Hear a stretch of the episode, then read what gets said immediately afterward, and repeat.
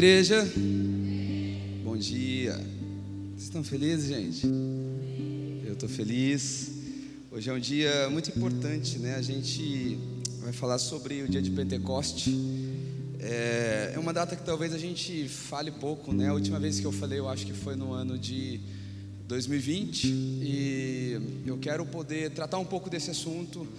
É algo que comunica muito é, da nossa fé, comunica muito daquilo que a gente crê. Foi uma data muito marcante. Abra comigo em Atos, no capítulo 2, para a gente poder ler. Atos, capítulo 2. Atos 2, a partir do verso 1, a gente vai ler até o verso 13. Atos 2, a partir do verso 1 até o verso 13. Conforme você achar, diga um amém. Estão bom de Bíblia, hein, gente? Diz assim a partir do verso 1: Ao cumprir-se o dia de Pentecostes, estavam todos reunidos no mesmo lugar. De repente veio do céu um som como de um vento impetuoso e encheu toda a casa onde estavam assentados. E apareceram distribuídas entre eles línguas como de fogo, as quais pousaram sobre cada um deles. E todos ficaram cheios do Espírito Santo e começaram a falar em outras línguas, segundo o Espírito lhe concedia que falassem. Estavam morando em Jerusalém judeus, homens piedosos vindo de todas as nações debaixo do céu. Assim, quando se fez ouvir aquela voz, afluiu a multidão que foi tomada de perplexidade, porque cada um os ouvia falar na sua própria língua. Estavam atônitos e admiravam-se, dizendo: Vejam, não são galileus todos esses que estão falando? Então, como nós ouvimos falar, cada um em nossas próprias línguas maternas, somos partos, medos, elamitas e os naturais da Mesopotâmia, Judéia, Capadócia, Ponto, Ásia, da Frígia, da Panfilha, do Egito e das regiões da Líbia, nas imediações de Cirene, e romanos que aqui residem, tanto judeus como prosélitos, cretenses e árabes. Como os ouvimos falar sobre as grandezas de Deus em nossas próprias línguas? Todos, atônitos e perplexos, perguntavam uns aos outros: O que será que isso quer dizer? E outros, zombando, diziam: Estão bêbados. Vá comigo agora lá em Levítico, capítulo 23. Levítico faz parte do Pentateuco. Está lá no comecinho, Levítico, capítulo 23.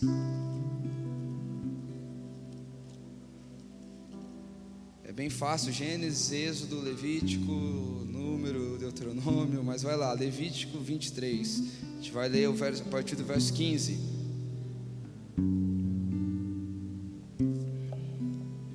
Levíticos 23, a partir do verso 15. Amém, irmãos, podemos? Diz assim: Contem sete semanas a partir do dia. É, contem sete semanas a partir do dia imediatamente após o sábado, a partir do dia em que trouxeram o feixe da oferta movida. Deverão ser semanas inteiras, até o dia que vem depois do sétimo sábado. Contem 50 dias, então apresentem a nova oferta de cereais ao Senhor. Só até aqui, vamos orar? Jesus, eu quero te agradecer por essa manhã, Pai. Eu quero te agradecer por tudo que o Senhor está fazendo aqui no nosso meio, Pai. Eu oro clamando, Pai, para que o Senhor traga sobre nós um frescor da Sua presença. Eu oro clamando, Pai, para que o Senhor tenha liberdade. Nós amamos a Sua presença, nós amamos o que o Senhor faz no nosso meio, Jesus. Não há nada mais belo, Pai, do que quando nós desfrutamos da Sua presença, não há nada mais belo do que quando o Senhor se aproxima de nós, Pai.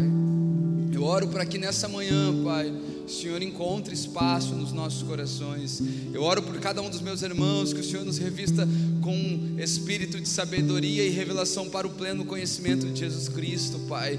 Eu oro pela minha vida também nesse momento, Pai, pedindo para que o Senhor me dê, Pai sabedoria, para que o Senhor me dê uma boa comunicação, Pai, para que a maneira como eu vou estar comunicando se conecte com aqueles que estão me ouvindo, Jesus. Que o Senhor nos dê carisma, que o Senhor nos dê alegria, Pai. Fale aos nossos corações e, e tenha espaço sobre nós, em nome de Jesus. Queridos, é, quem é que já ouviu o termo pentecostal? Amém? Tem, tem gente pentecostal aí? Uns irmãos aqui muito pentecostais, os irmãos. É, é daqui que veio esse termo, né? Mas a gente precisa entender o, o que que era, o que que foi esse dia de Pentecoste, o que é que aconteceu, né? Porque muitas vezes, e eu acredito que a maioria das pessoas, né, talvez elas não sabem que esse termo ele veio do que aconteceu nesse dia. Só que esse dia não se chamou o dia de Pentecoste, porque Deus veio e, e na proporção que o Espírito veio, alguma coisa que chamava Pentecostal, Pentecoste aconteceu. Não, Penteco, o Pentecoste era uma festa de Israel. Era uma festa que ela acontecia 50 dias depois da Páscoa. A Páscoa era aquela festa onde foi instituída, eu ministrei isso, você que estava aqui, você ouviu sobre isso. Aquela festa que foi instituída quando um cordeiro foi morto, para que a praga da morte dos primogênitos no Egito não entrasse na casa ali dos judeus. E 50 dias depois, é, é tão interessante que assim, porque essa festa também é chamada de festa das semanas, porque ali contava-se sete semanas e depois de sete semanas, que davam 49 dias, no dia quinquagésimo, é isso, né? No dia quinquagésimo, então, acontecia esse dia de Pentecoste, que era um dia de uma festa da colheita. Essa festa se chamou Pentecoste depois da apropriação grega, que a palavra Pentecoste é uma palavra grega que significa quinquagésimo. Então, foi no dia 50, no quinquagésimo dia que essa festa então ela foi estabelecida. Nós lemos aqui o texto de Levíticos, e o texto de Levíticos aqui algumas festas vão sendo estabelecidas para que o povo judeu celebrasse essas festas. Então a gente vai ver aqui o estabelecimento não necessariamente de uma festa, mas do sábado, o Shabat, o dia do descanso. A gente vai ver a Páscoa, depois a gente vê é, também a Páscoa, né, ou a festa dos pães sem fermentos, depois tem a festa das primícias, depois tem essa festa das semanas, que era a, o Pentecoste ali acontecendo, tinha a festa, o dia da expiação e também a festa dos tabernáculos. Mas hoje eu quero que a gente fique nesse lugar. Após Deus estabelecer ali a festa da Páscoa com a saída do povo do Egito, é, a Bíblia vai nos dizer ali no livro de Êxodo que 50 dias depois Deus ele entrega a lei para Moisés ali no Monte Sinai.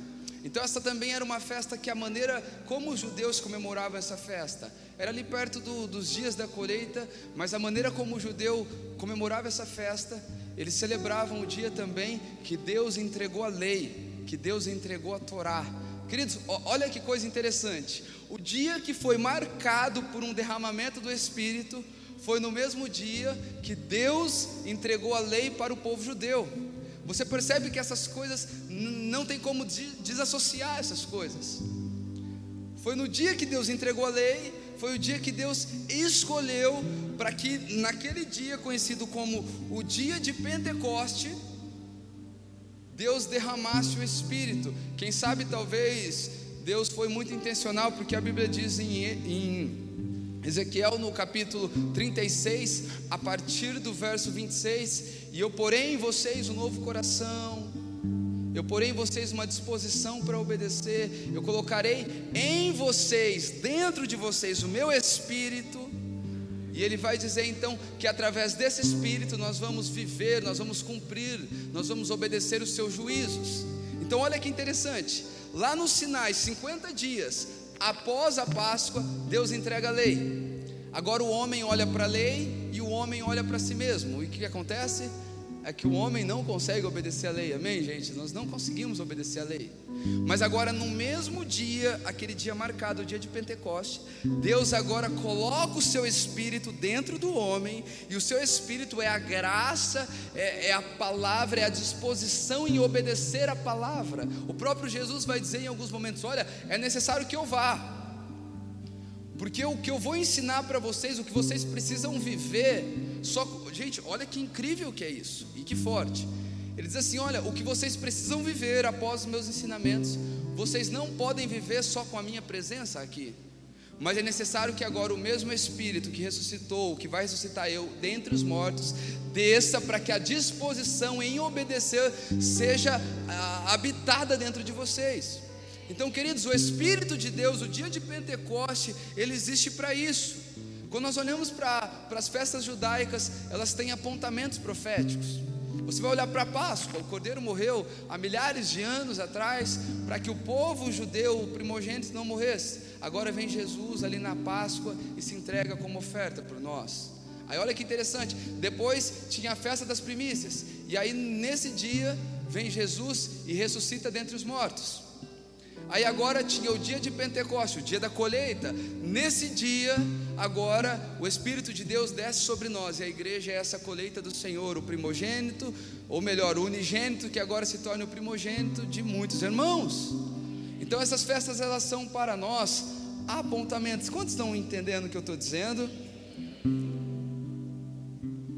Mas agora vamos entender um pouco de maneira prática o que isso representa para a gente ganhar assim. Alguém aqui já ouviu alguma pregação, alguma, algum estudo sobre o dia de Pentecostes? Só para me entender com quem que eu estou falando. Poucas pessoas. É, então vamos entrar então um pouco no, no corpo dessa mensagem para a gente entender o, o, porquê desse dia de Pentecostes.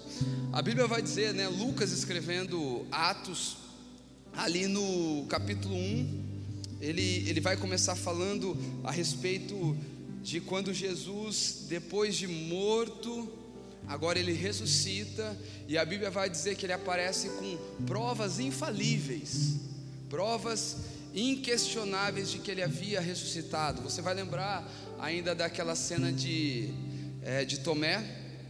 Tomé ele, ele não queria acreditar de jeito nenhum, e, e meus irmãos, às vezes a gente vai lá e tem maior preconceito com Tomé, tem um conceito formado ruim, mas é difícil acreditar que alguém ressuscitou.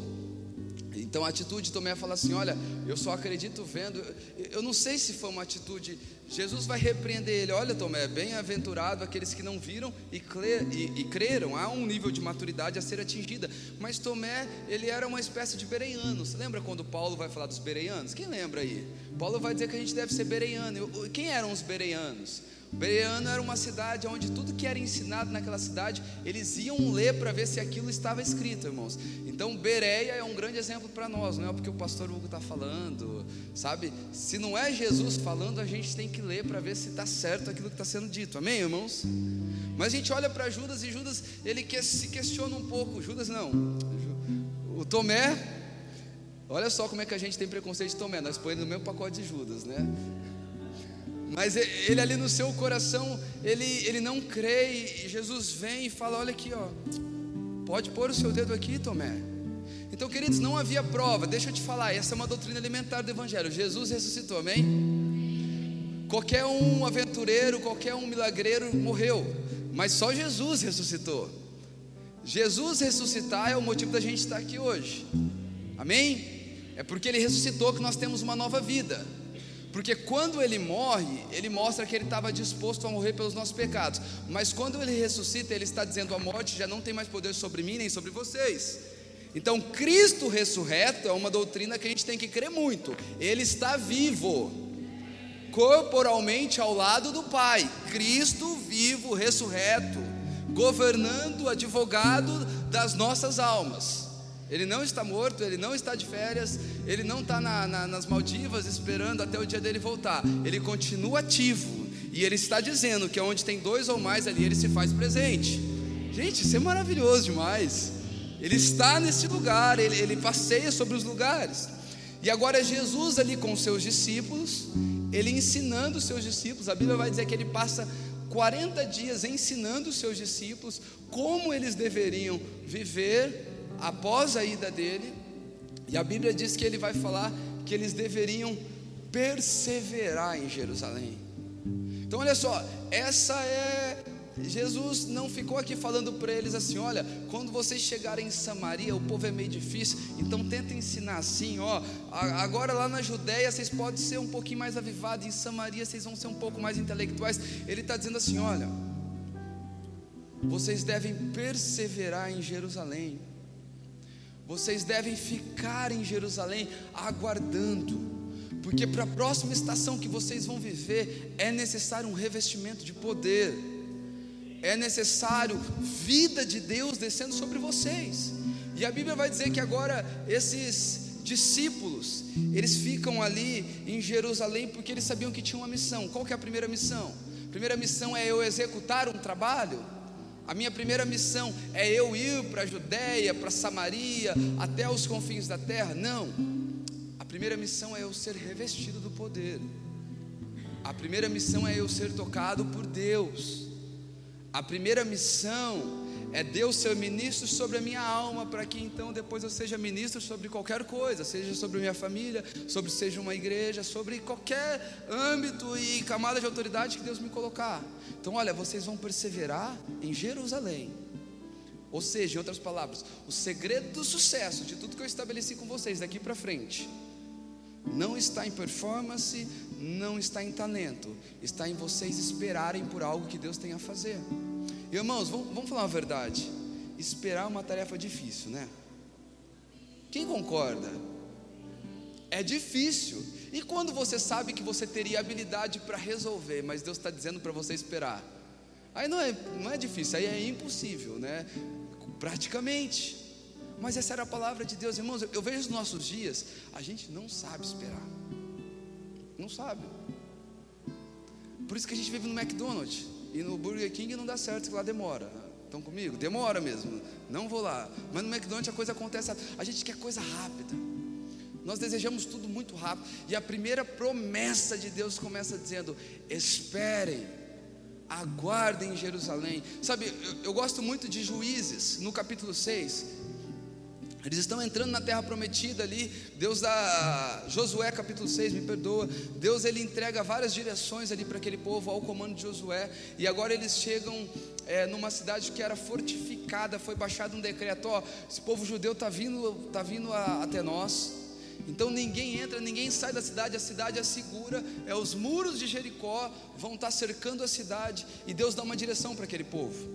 Deus fala: Josué, pegue sete sacerdotes, pegue sete cântaros, vocês vão, sete trombetas, vocês vão rodear a cidade, pede para que o povo vá em silêncio durante seis dias, vocês vão dar voltas na cidade. E a Bíblia vai dizer que Josué ali no, sobre o comando de Deus, porque gente, quer que algo dá certo? Viva sobre o comando de Deus. Sabe quando Deus fala algo com a gente acontece muito. Eu digo ainda para quem está junto com a gente, às vezes, cara, eu não tenho muita direção, eu não sei o que fazer. Permaneça naquilo que você sabe, não inventa, não inventa roda. Tem uma coisa que eu aprendi com esses anos, poucos anos de igreja, e eu acho que talvez é, estaria ali no meu top 3 do que eu fiz para conseguir chegar saudável até aqui, é que eu nunca quis inventar roda. Eu nunca quis colocar assim, não, a origem é uma igreja de galera nova, nós é a nova geração de Rio Preto. Eu nunca quis fazer isso. Porque eu sei que muitas pessoas estudaram muito. Há uma história de mais de dois mil anos da igreja, então eu não preciso inventar roda. Eu preciso ser fiel nas coisas elementares. Então, viver sobre o comando de Deus no básico já é o suficiente. E agora eles vão, o primeiro dia eles dão a volta sobre Jerusalém, ok? Segundo dia eles dão sobre, sobre Jericó, segundo dia eles dão a volta, chega no sexto dia, e tudo em silêncio. Agora você imagina, você faz parte ali da, da gangue de Josué para conquistar a cidade. Você vê aquele povo dando volta e Josué assim, ó. A criança chorando lá e Josué, segura o seu bebê, é para a gente fazer quietinho aqui essa volta. Não gritem, em silêncio. E eles estão dando aquela volta, eles estão dando mais uma volta, eles estão dando mais uma volta. E diz que no sétimo dia agora, eles tocam as trombetas e sobre uma direção de Deus, diz que eles gritam tão alto, os muros vão à deriva e agora eles entram a fio de espada. Querido, sabe o que eu aprendo? É que o sétimo dia do grito, ele só existe porque existe seis dias de perseverança no silêncio. E muitas vezes nós não sabemos ter esse tempo de espera. Muitas vezes nós não sabemos ter o tempo aonde eu acredito que é, é por isso, eu, eu já disse isso, a adega do céu, imagina na adega do céu, a adega do céu, ela não tem escassez.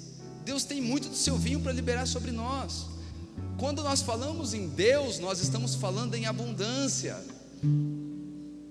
Agora, por que é que Deus derrama tão pouco?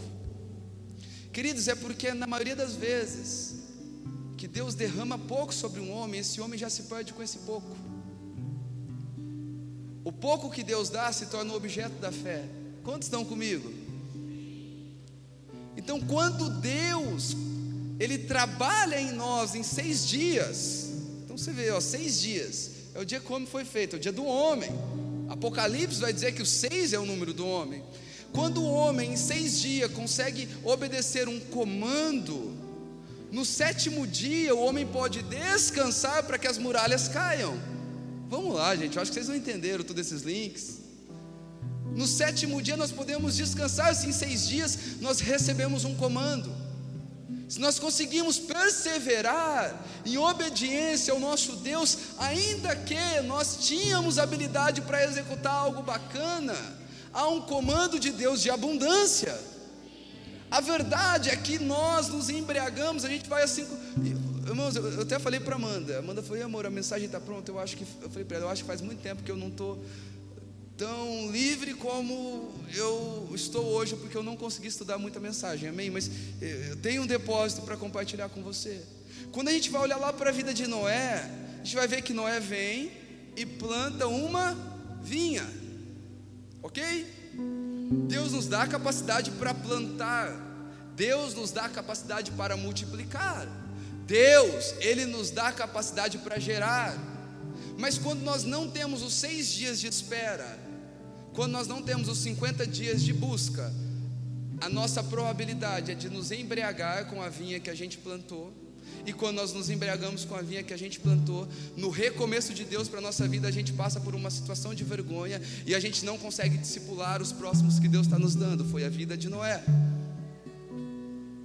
É por isso que o dia de Pentecostes não é um dia que acontece isolado, ele é resultado de homens e mulheres que perseveraram em oração.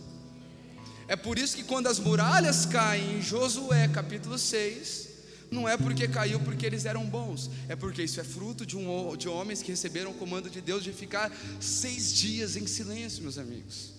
Quantos estão comigo? Eu acho que isso aqui é algo que pode mudar, sabe, mudar mesmo a nossa perspectiva. Agora, olha só, a Bíblia vai dizer que haviam 120 discípulos. Alguns historiadores, quando você vai é, procurar um pouco mais, eles acreditam que no começo desses dias tinham 450 pessoas lá. Só que no decorrer do tempo, essas 450 pessoas, elas foram indo embora, porque nada acontecia. Elas foram deixando. Tipo, imagina assim, ó, e é loucura, né? Porque assim como Jesus no Calvário é um acontecimento único, o Pentecoste também é um acontecimento único. Isso não quer dizer que Deus não tem mais a derramar. Tem muito, mas é diferente. É em outra ocasião, é, é, é, é em outras circunstâncias. Ali era necessário Deus derramar para a evangelização mundial acontecer. Mas pensa, acontecimento único. Então a gente fala, irmãos, vamos fazer o seguinte, vamos ficar aqui todo mundo orando. Deus, Jesus falou com a gente vai ficar 50 dias aqui orando. Eu acredito que os irmãos mais que tem um nível de fé mais elevado vão ficando, vão ficando, vão ficando, mas vai ter uma hora que fala assim: ah, não, não é possível não, pastor, você está meio louco aí, vai ficando. Querido, sabe o que eu aprendo com isso? Que o que vai marcar até onde nós vamos é a obediência, é o nível de obediência que a gente tem para permanecer até onde Deus tem pedido para nós. Nós precisamos nesses dias nos esticar em obediência. Nós precisamos nesses dias de uma oração que ela é perseverante.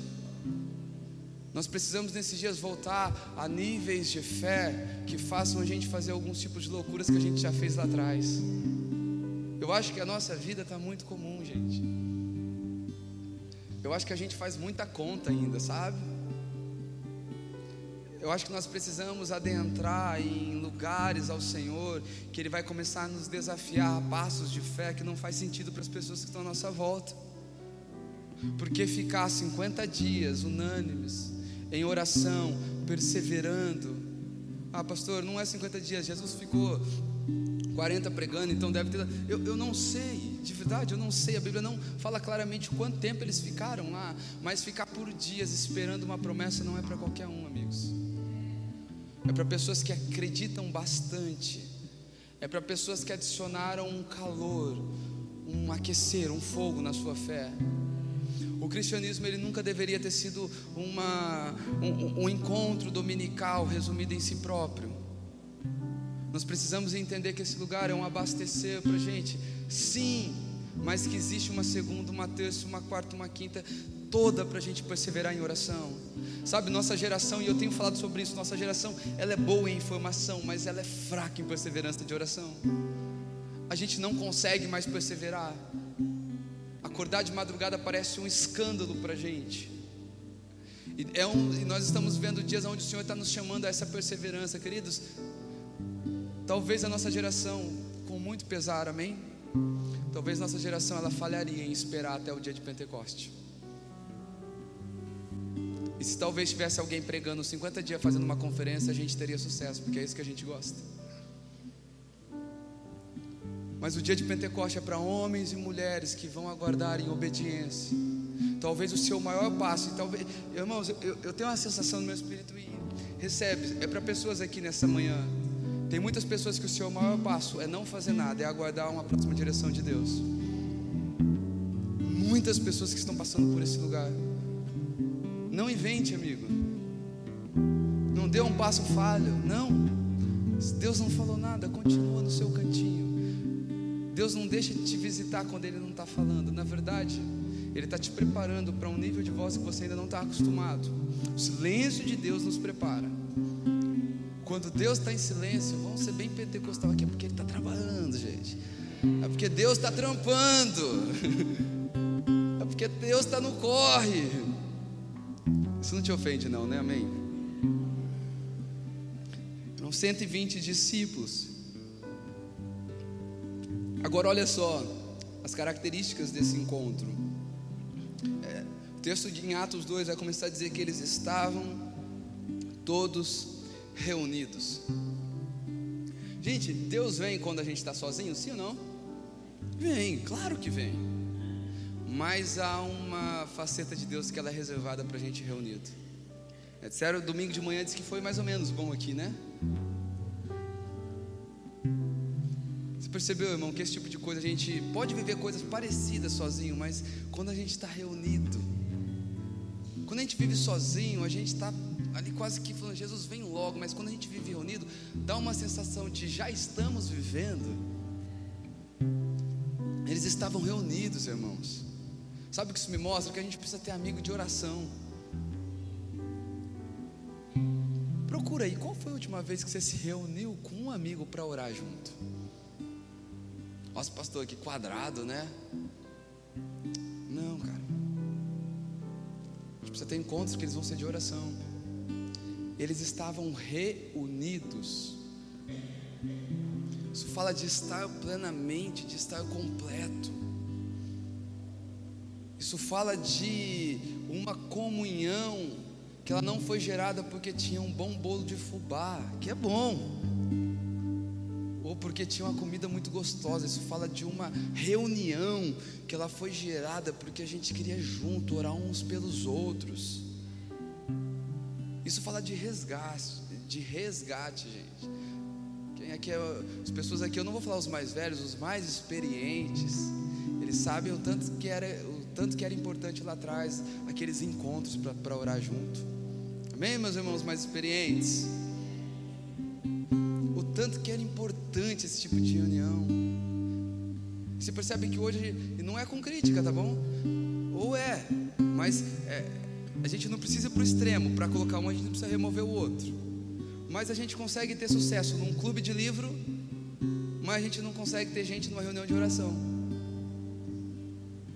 Não é verdade? Irmãos, a oração é assim, ó, olha só. Com a Bíblia, e ela é regra de fé, porque se orar sem ter Bíblia também acabou, né? Você, vai para os caminhos do seu coração e, e daqui a pouco você vai estar fazendo um monte de coisa que Deus não pediu. Mas a Bíblia, ela vai te apontar um caminho. A Bíblia vai te dar uma direção. A Bíblia é um esteio, ela é um fundamento. Mas a oração, ela vai mostrar onde que o coração de Deus está batendo dentro dessa sua Bíblia. A oração vai te tornar capaz de discernir aonde você se encontra dentro dessa palavra. A oração personaliza a palavra de Deus para a sua vida. A oração, ela traz de Deus a vida da palavra, porque a letra ela pode até matar, mas o Espírito é quem torna a palavra viva dentro de nós. As nossas reuniões precisam ter mais oração. As nossas amizades, elas precisam, nós precisamos de mais amigos de oração. Eles estavam reunidos para orar, e foi numa reunião de oração que Deus veio para dar o start na igreja. Gente, imagina se Deus, se o desejo de Deus for aqui na origem começar algo novo, através da reunião de oração, a maioria de nós não vai entrar, porque a gente não vem na reunião de oração lá, estamos juntos. Eu amo vocês, muito, muito, muito, muito. Muito. É que precisa ter uma ênfase. E, e, e quando a gente não está dentro desse ambiente de oração, gente, ambiente de oração não é um ambiente onde a gente faz porque Deus disse que tem que fazer, e se a gente não fazer, Ele vai nos penalizar. O ambiente de oração, de oração, ele é um jardim de delícias, onde nós desfrutamos da melhor herança do Pai, sua paternidade, sua amizade, sua comunhão. E eles estavam neste lugar. O verso 2 vai dizer que de repente veio um som do céu. Irmãos, tudo começa no céu. Gênesis capítulo 1, no verso 1 vai dizer assim: Olha, no princípio Deus fez o que? A terra e o céu? Não. Aqui ele já estabelece prioridade. No princípio Deus fez os céus e a terra. Mateus capítulo 6, verso 10, nos ensinando a oração do Pai Nosso. Que seja feita a sua vontade na terra como é no céu. No céu já tem uma maquete de tudo que a gente tem que viver na terra. No céu está tudo pronto, gente. Então qual que é o nosso papel? É descobrir o que está no céu. Tudo começa do céu para a terra. Olha só, era o dia da colheita, eles festejavam também pelo dia da colheita? Sim, o dia da colheita fala daquilo que é feito na terra, mas aquilo que é feito na terra depende totalmente das circunstâncias que acontecem no céu. Não tem colheita da terra se não tem chuva do céu. E esse princípio, ele também vale para a nossa própria vida. Tudo vem do céu, meus amigos. Quero falar para você uma coisa: a sua resposta não está em um coaching. A sua resposta não está em um super discipulador. A sua resposta não está num pastor. A sua resposta não está nos seus pais. Moça, sua resposta não está no seu esposo. Um pastor, um discipulador, um pai, um coach não. É, tudo esses, eles podem te levar para o lugar onde Deus vai te responder. Mas a nossa resposta está em Deus. Tudo vem do céu, amigos. O protótipo é assim no céu como na terra. No princípio, Deus fez céus terra. Muito mais vale a gente se ajoelhar e perseverar procurando em Deus o que Ele quer de nós, do que a gente vagar atrás das pessoas numa dependência emocional que é totalmente prejudicial, onde a gente não vai encontrar resposta nenhuma. Até um princípio para você. Quando alguém chega em você para liberar uma palavra sobre a sua vida, vamos lá, para a gente criar uma igreja madura. Ó, Deus está me dizendo isso, isso e aquilo, irmão. Se essa palavra for nova, diferente e estranha para você, não receba. Porque tudo que Deus tem para falar, Ele vem, mas aquilo já comunica muito com o seu interior. Não existe isso. Não, Deus está me dizendo que você vai casar com fulano de tal. Daí você fala, não, agora eu tenho que me apaixonar por fulano de tal. Deixa disso, gente. Isso é crentice, sai fora. Deus está te dando sabedoria, Deus está te dando conhecimento. Então a palavra que alguém traz de fora, ela sempre vai se conectar com algo que Deus já está movimentando lá de dentro. Amém? Eu lembro um dia ainda, gente. Essas histórias que deixam minha mensagem longa, não é meu conteúdo, o conteúdo da mensagem, tá vendo? Nós fomos uma, um seminário, uma conferência, não sei, né? Fomos com jovens, isso há muitos anos atrás, numa outra, uma igreja. E aí tava, estava lá eu, a Mandinha e todos jovens, assim que a gente liderava a nossa volta, tudo junto, né? Uma igreja muito grande. E aí um dos pastores que ele devia ser do ministério dos sonecas atrás de quem prega, né? Ele dormindo lá em cima do púlpito enquanto alguém pregava, e dormindo mesmo, tinha uns três lá dormindo. Aí na hora da oração ele já deu aquela despertada, ele veio assim correndo, ele pôs a mão aqui e, nós estávamos longe, ele pôs a mão aqui no ombro da Amanda e falou assim para Amanda, e, e, com todo respeito, mas nem para ser inteligente, né? Para que a Amanda estava de aliança. Falou assim: olha, esse moço que você está se relacionando não é de Deus para sua vida. Os jovens fez assim na hora, ó. Eu olhei, aí, como um, um bom colérico, né? Eu falei, hoje eu mato esse cara. eu deixei ele fazer ali o que estava acontecendo. Eu falei, agora eu vou atrás dele, ele vai ter que conversar comigo. Mas eu, eu não sei, eu acho que Deus deu uma unção, como é que chama? Do, no estereme para ele. Nós não achamos mais ele. Mas, mas olha só a palavra, gente. Eu já vi gente destruindo a sua vida por uma palavra que alguém entregou que não tinha nada a ver. As nossas respostas estão no céu, não estão nas pessoas. Tá bom? A gente nunca deve ser um povo leigo, alienado, que em nome da fé fica perdendo tudo, perdendo família, perdendo dinheiro, porque alguém está ensinando para a gente que a gente tem que viver assim. Amém, irmãos? Tem muita gente machucada. Não é com o Evangelho, não é com a igreja do Senhor Jesus. Existe a igreja visível e invisível. Na igreja invisível, teologia trata nesse aspecto. A igreja invisível é a igreja que ela sempre vai ser gloriosa. Ela não muda. A gente se machuca porque a gente é ignorante e coloca a expectativa que a gente nunca deveria ter colocado em homens. Porque eu estou aqui, ó, tô, hoje estou aqui ministrando para você, estou em pé. E se um dia eu cair? Você vai falar, eu não quero mais Jesus? Não, a igreja continua gloriosa. Deus vai levantar uma outra pessoa e tudo vai continuar acontecendo. Amém, gente? Então tudo vem do céu, né? É, é, desse lugar que acontece. Agora olha só, diz que vem do céu um som como de um vento impetuoso, e foram vistas sobre eles línguas repartidas como de fogo. O, o, Lucas, ele está usando duas figuras aqui para representar o Espírito Santo, e aí eu acredito que essas duas figuras elas comunicam como é o mover de Deus na nossa vida. A primeira figura que ele vai dizer veio do céu um vento Agora, gente, ao olhar para o vento, um primeiro aspecto que a gente vê no vento, aprendi isso com Inês Dias Lopes, é a pessoa que eu mais ouço hoje.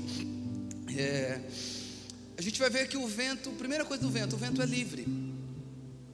Alguém aqui já segurou o vento? Acho que foi a Dilma que queria, né? Era, ela queria, ela queria armazenar vento, é isso?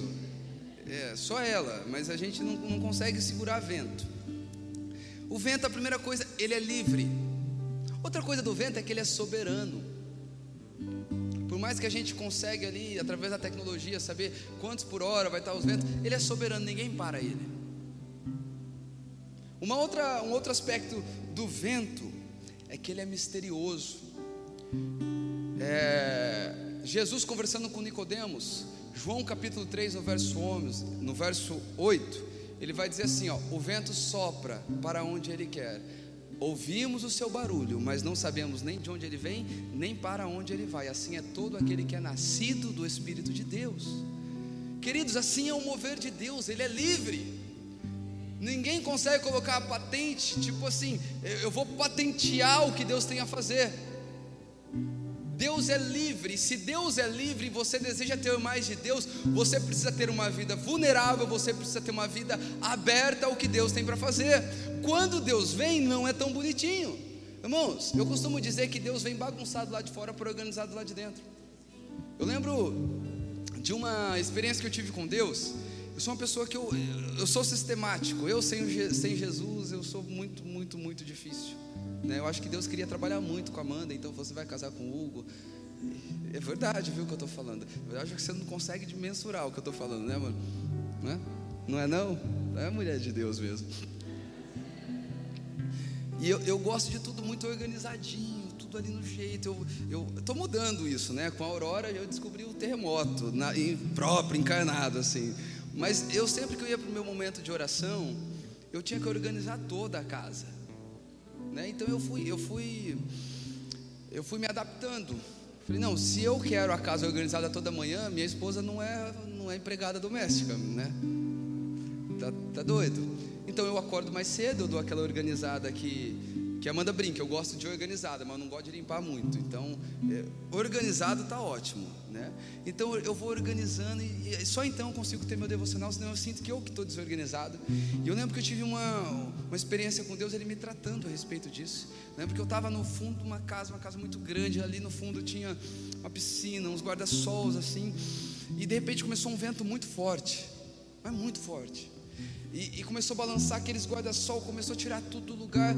E, e na minha natureza, eu quis começar a correr para organizar tudo aquele vento, aquele barulho, aquela bagunça. E eu senti Deus falando assim: ó, fica quieto. Porque enquanto eu estou bagunçando do lado de fora, eu estou te organizando do lado de dentro. Eu estou tratando o seu jeito sistemático de ser, eu estou tratando o teu jeito de querer ter controle de tudo. Deus ele vem aqui do lado de fora, sabe aquela frase assim, ó, o mal que eu mais temia me sobreveio? Pronto. É isso. Porque o mal que você mais temia é porque ia mexer dentro de você na área que você não queria. Quando Jesus ele se depara com aquele jovem rico, por que, que ele fala para o jovem rico vender tudo? Alguém viu aqui Jesus falando para algum dos discípulos vender tudo? Será que é porque Jesus ele queria fazer o grupo dos dos miseráveis, pobrentos, para andar junto com ele? Não. É porque o mal que aquele homem mais temia sobreveio sobre ele. Porque o Deus dele era mamão, era o dinheiro, não era o Senhor Jesus. E ele dizendo: Senhor Jesus, que eu faço para herdar a vida eterna? O que você faz, tenha um só Deus, manda embora o outro Deus. Mas para mandar embora o outro Deus, a coisa tem que pegar aqui fora. Tanto que pegou que a Bíblia vai dizer que ele baixou o seu semblante entristecido, ele saiu de perto de Jesus. Agora, do que, que eu estava falando? Do vento. Então, essa é a primeira característica. O vento ele é livre, gente. É por isso que ah, alguns domingos atrás, aqui, num domingo à noite, a gente teve um culto e o culto começou a adoração ali seis horas e a adoração ela foi até meia-noite quinze. É porque Deus quer fazer isso toda hora? Não. Mas a gente deixou acontecer o que Ele queria. E é assim, irmãos. A gente precisa entregar o controle para Deus, amigos. A gente precisa parar de acreditar que a vontade de Deus é inferior à nossa vontade. A gente precisa parar de querer reduzir o que Deus tem para fazer na nossa vida, porque parece que, sei lá, Deus é ruim, né? E, e, porque Ele é ruim, Ele vai fazer alguma coisa de ruim na nossa vida também. Então, por isso que a gente luta tanto para fazer o que a gente quer. Amigos, sabe qual é o lugar de maior descanso para a alma do homem é dentro da vontade de Deus. É parar de lutar com os nossos braços. Eu já vi muita gente se ferindo muito porque quis fazer com a força do seu próprio braço coisas que só Deus pode fazer na nossa vida. Mas eu já vi gente. É, ó, um exemplo, ontem. Ontem a gente foi. Você, você que não foi para o nosso piquenique da família, você perdeu, gente. Que foi muito maravilhoso, foi muito gostoso, né? É, a gente deseja fazer mais disso. Depois, eu até conversando com a Gabi, com a Amanda, a gente indo embora, eu falei, gente, às vezes a gente tenta fazer tanta coisa assim para reunir o um pessoal e, e, parece que não vai de repente num ambiente tão comum, tão familiar, as pessoas se sentem, sabe, tão à vontade. E aí ontem o, a gente tinha um aventureiro lá na, na lá no parque ecológico, né, o Davizinho, né? Bem aventureiro, e a gente olha. Você já tinha contado para a Esther? Você não tinha. Ah, bom, senão estaria contando em primeira mão, né? Eu ia, como, eu, eu ia causar aqui uma discórdia. E. Cadê o Davizinho? Cadê? E o Diego, sem querer alarmar, o Diego chegou em mim e falou assim: Pastor, vem cá. O Davizinho sumiu, vamos procurar ele. Eu não estou achando ele. Eu, no lugar dele, eu já estaria. Gente, vamos procurar a Aurora. Pelo amor de Deus, cadê essa menina? Né? E a gente foi conversando, a gente foi e, e, foi procurar e foi difícil achar. Nós já tínhamos rodado o parque inteiro, ele estava lá em cima num brinquedo, quietinho assim, né? O Diego falou para ele: "Davi, você não pode fazer isso". Ah, pai, como é que ele falou? Ah, foi, ele olhou para nós, ah, pai, foi mal, pessoal. Mas eu vi uma confiança muito grande de Deus que estava tudo bem. Que eu confesso, não teria não. Eu, eu, eu, tinha descido e subido aquilo ali assim, ó, correndo, fazendo zigue-zague. Porque esse lugar, mesmo na condição mais adversa, o lugar da confiança, é o melhor lugar que a gente pode viver, gente.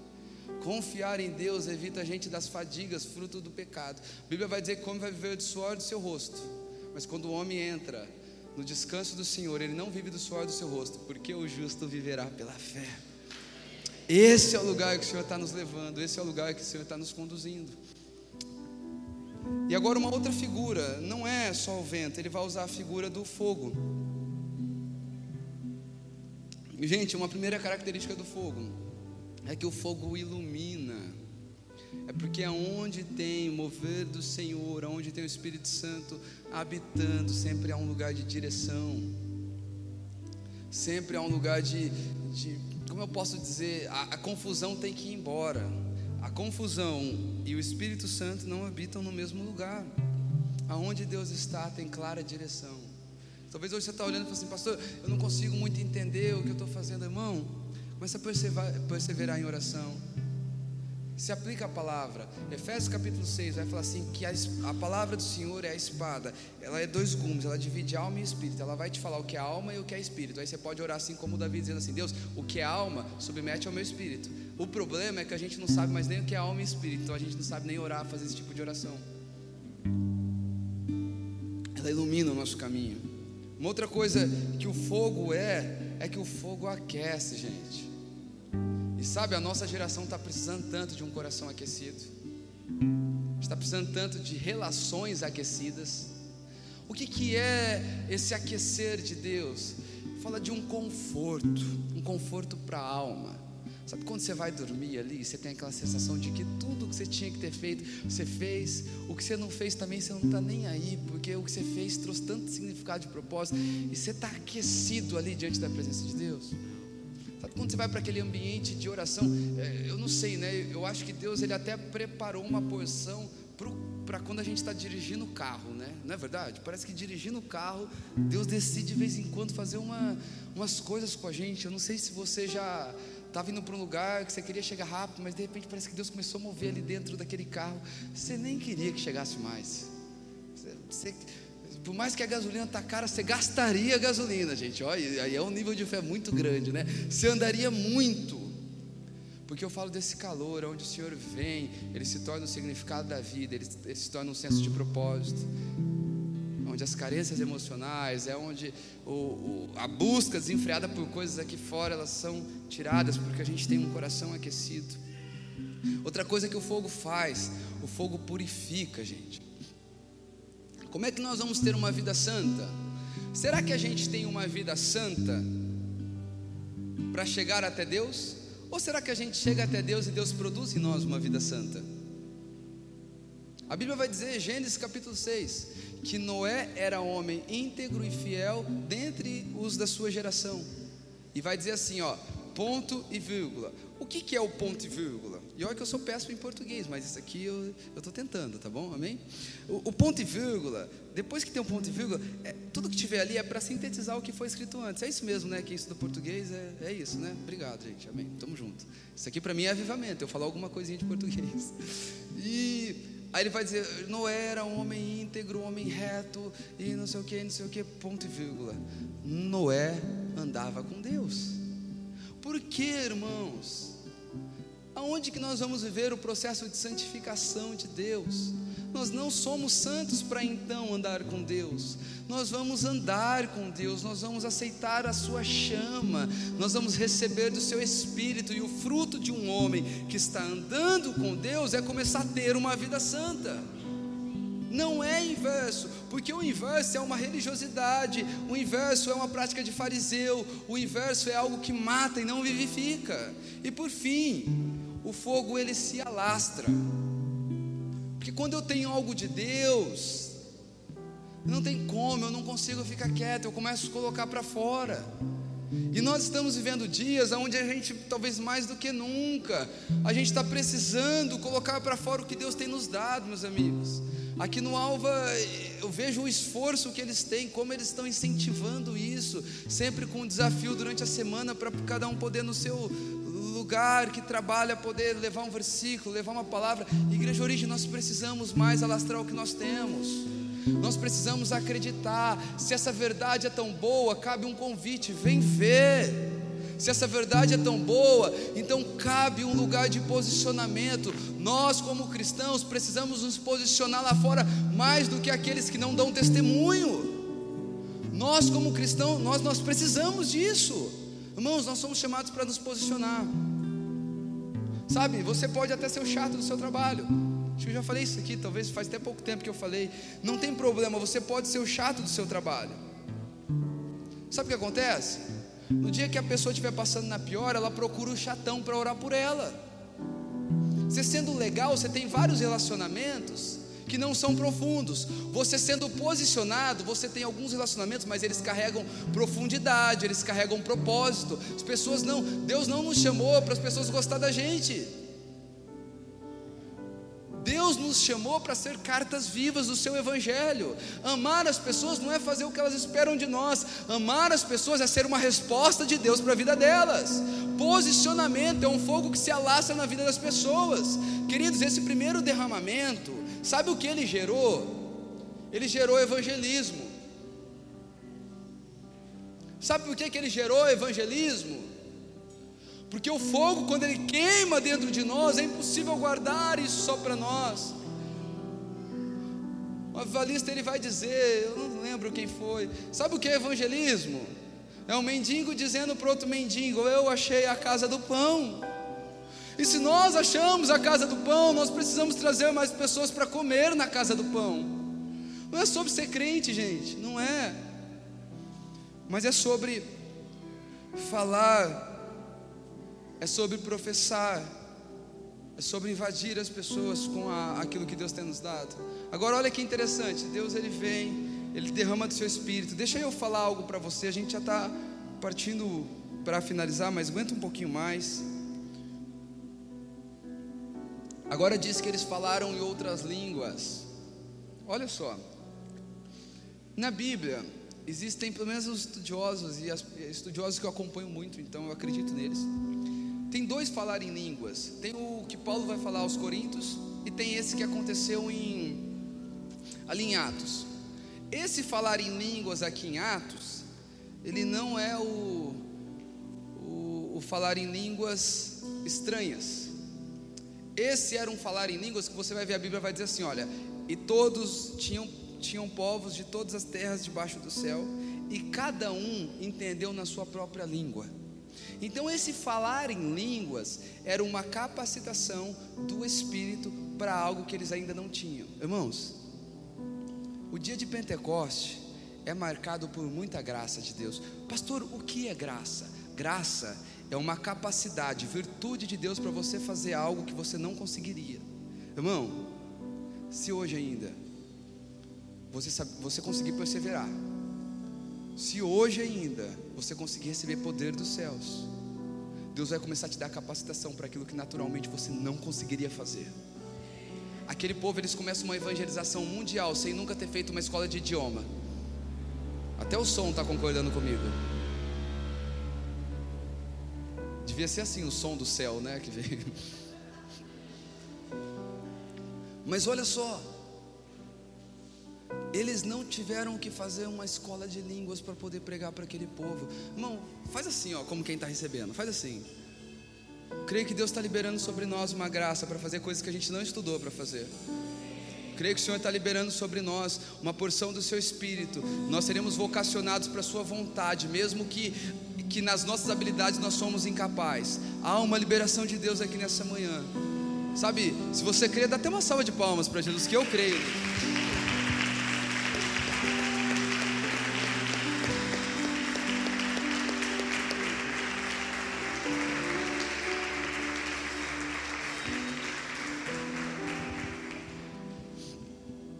Agora diz que Pedrão fica de pé. Cara do céu, que trilha sonora legal é essa. Gente, eu não estou incomodado, não, eu estou brincando, tá legal, assim, não tem problema. Não mesmo. Agora diz que Pedro fica de pé, irmãos. Espírito vem. Agora, sabe o que eu aprendo quando Pedro fica de pé? Que a presença de Deus, por mais densa que ela seja, ela não substitui uma boa pregação também. As coisas andam junto. Agora a Bíblia vai dizer que Pedro ele começa a pregar para aquele povo, porque um dos frutos de um derramamento do Espírito é uma palavra saudável do Senhor, uma palavra alinhada do Senhor. Agora, o, o que, que Pedro prega, gente? Pedro ele fica de pé para falar algo que ele acha? Não, Pedro ele fica de pé e diz assim: Olha, irmãos, olha todo mundo aqui, irmãos. Irmãos, vocês estão achando que eles estão bêbados, vocês estão achando, vocês estão achando, vocês estão zombando. Tem alguns aqui achando estranho, deve ter gente achando aqui que é demônio. Tem um monte de gente achando um monte de coisa. Mas eu vou dizer para vocês o que é que está acontecendo. Queridos, essa é uma característica do poder de Deus. Ele vai nos situar dentro da própria palavra aquilo que está acontecendo na nossa vida e à nossa volta. Ele vai dizer assim: olha, está acontecendo aquilo que Joel disse no capítulo 2, no verso 28, e acontecerá que naqueles dias o meu espírito será derramado sobre toda a carne, vossos filhos e vossas filhas profetizarão, vossos velhos sonharão, vossos jovens terão visões, e até os vossos servos e as vossas servas, naquele dia eu derramarei do meu espírito. Ah, irmãos, eu, eu creio muito. Agora, sabe qual que é a minha pergunta? Se dois mil anos atrás eram os últimos dias, que nós estamos vivendo hoje? Será que no calendário de Deus, será que são as últimas horas? A Bíblia vai dizer que ninguém sabe, mas eu quero dizer uma coisa para você: que hoje, nesse momento, é o, é o tempo na história mais perto da volta de Cristo do que qualquer outro tempo, é óbvio, mas talvez isso acende algo no seu coração. Queridos, há um derramar todo preparado para nós, e sabe o que eu aprendo? Quando ele vai dizer assim: olha, esse derramar vai ser sobre toda a humanidade. Ele vai dizer assim: olha, os vossos filhos e as vossas filhas, sabe o que ele está dizendo? Não vai ter faixa etária para o que Deus vai fazer. Sabe quando ele está dizendo assim: olha, é, é, os vossos velhos, e depois ele vai dizer assim: olha, é, é, os vossos jovens, depois ele vai dizer assim: olha, até as vossas servas, sabe o que ele está querendo dizer? Não vai ter classe social.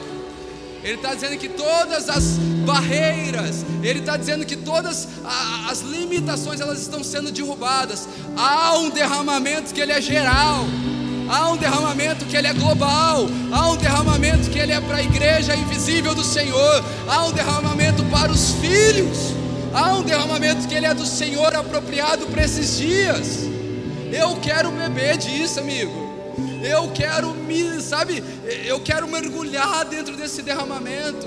O que comemoramos em Pentecoste? Em Pentecoste é o dia que o Senhor vai vir sobre nós, assim como está escrito em Ezequiel. Ouça isso, eu, olha o que nós vamos comemorar em Pentecoste. Ezequiel, no capítulo 36, a partir do verso 26, vai dizer assim: Olha isso, vou ler o 25.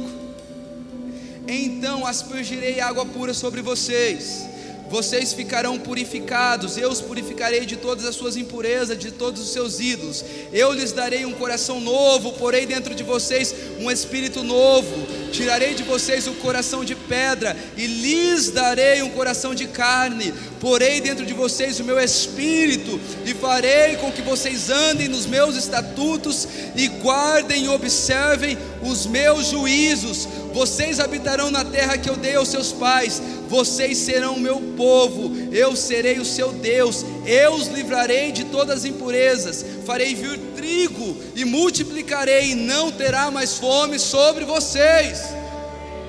Ah, Jesus, eu quero, Pai, poder nessa manhã, Pai. Eu quero poder orar a Ti, Jesus. Nós clamamos, ah, Espírito Santo.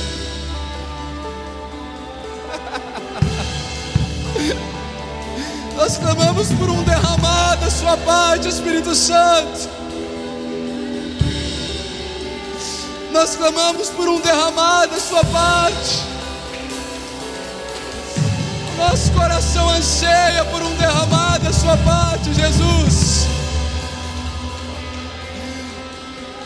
Não porque nós queremos sensações, mas nós queremos a Sua purificação nós queremos a liberdade que há no seu espírito.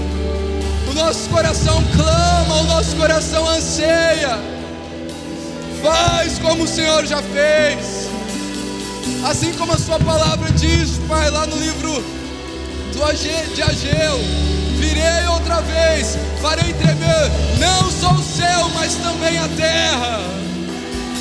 Nós estamos sedentos, Pai, por esse momento, nós estamos sedentos por aquilo que o Senhor tem a fazer sobre nós, Pai. Nós queremos aqui nessa manhã, reunidos, num só Espírito, numa voz, em uma só voz clamar. Nós temos sede, nós temos fome, nós temos fome das Suas santas palavras, nós temos sede do Seu toque. Vem de novo, faz de novo, faz aquilo que homem nenhum pode produzir. Espírito Santo, tenha liberdade sobre nós. A palavra vai dizer que o Senhor é o selo da promessa. Então venha selar sobre os nossos corações. Pai, eu oro, Pai, nessa manhã, Pai, sobre uma liberação profética sobre este lugar, Jesus. Pai, eu oro para que o Senhor libere palavras dentro do coração dos meus irmãos, Pai. Pai, eu oro por aquele, Pai, que se encontrou frio, Pai, que se encontra frio, Jesus. Pai, eu oro por aquele que está com o coração, Pai, precisando de um fogo para aquecer o seu coração, Jesus. Pai, eu oro, Pai, por restauração de expectativa, Pai. Eu oro, Pai, por restauração de fome, de sede, de anseio pela Sua presença, Jesus. Eu oro, Pai, eu clamo, Pai, nessa manhã, Pai. Assim como o Senhor põe ao meu coração, Pai. Sabe, irmãos, eu quero compartilhar algo com você, fique com seus olhos fechados. Sabe, o Senhor está me dando uma experiência como se fosse um grande depósito. E Ele está pegando coisas e entregando para pessoas. E, e ao olhar para isso tudo, eu pensei: Poxa, o Senhor está pegando coisas do depósito do céu, entregando para pessoas. Ele pôs ao meu coração: Sim, são coisas do céu, mas são depósitos que a nossa história foi dando para nós. São depósitos, coisas que o Senhor entregou para nós. Eu, eu, queria ter nesse momento, se você está aí com a sua família, um amigo, que você abraçasse, sabe, a algo de Deus para os nossos lares, a um depósito que ele é gerado dentro do ambiente familiar. Abrace sua família.